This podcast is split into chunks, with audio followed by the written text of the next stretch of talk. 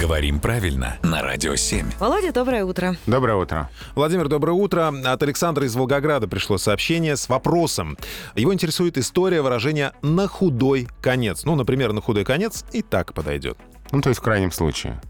Вот это интересное словечко «худой» в этом значении. Смотрите, у нас есть плохой и сравнительная степень хуже.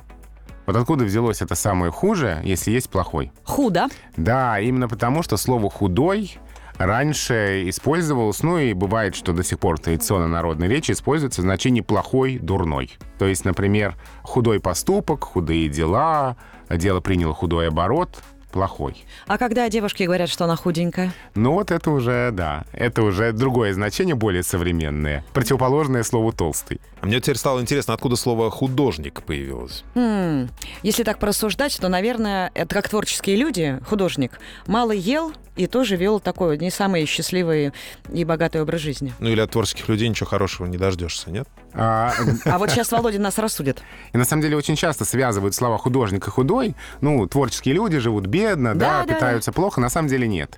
На самом деле э, это слово не имеет отношения к худой, художник. А, Там был когда-то исчезнувший носовой звук. И на самом деле слово художник родственно, например, немецкому и английскому hand — рука. Hand. А, Да? художник. Да, то есть А. буквально рукодел. Тот, кто работает руками, тот, кто а, ловкий в ручном труде мастер с умелыми руками. Вот кто. К слову худо, история слова художник отношения не имеет. Худой я художник. знал, я знал. Владимир, спасибо.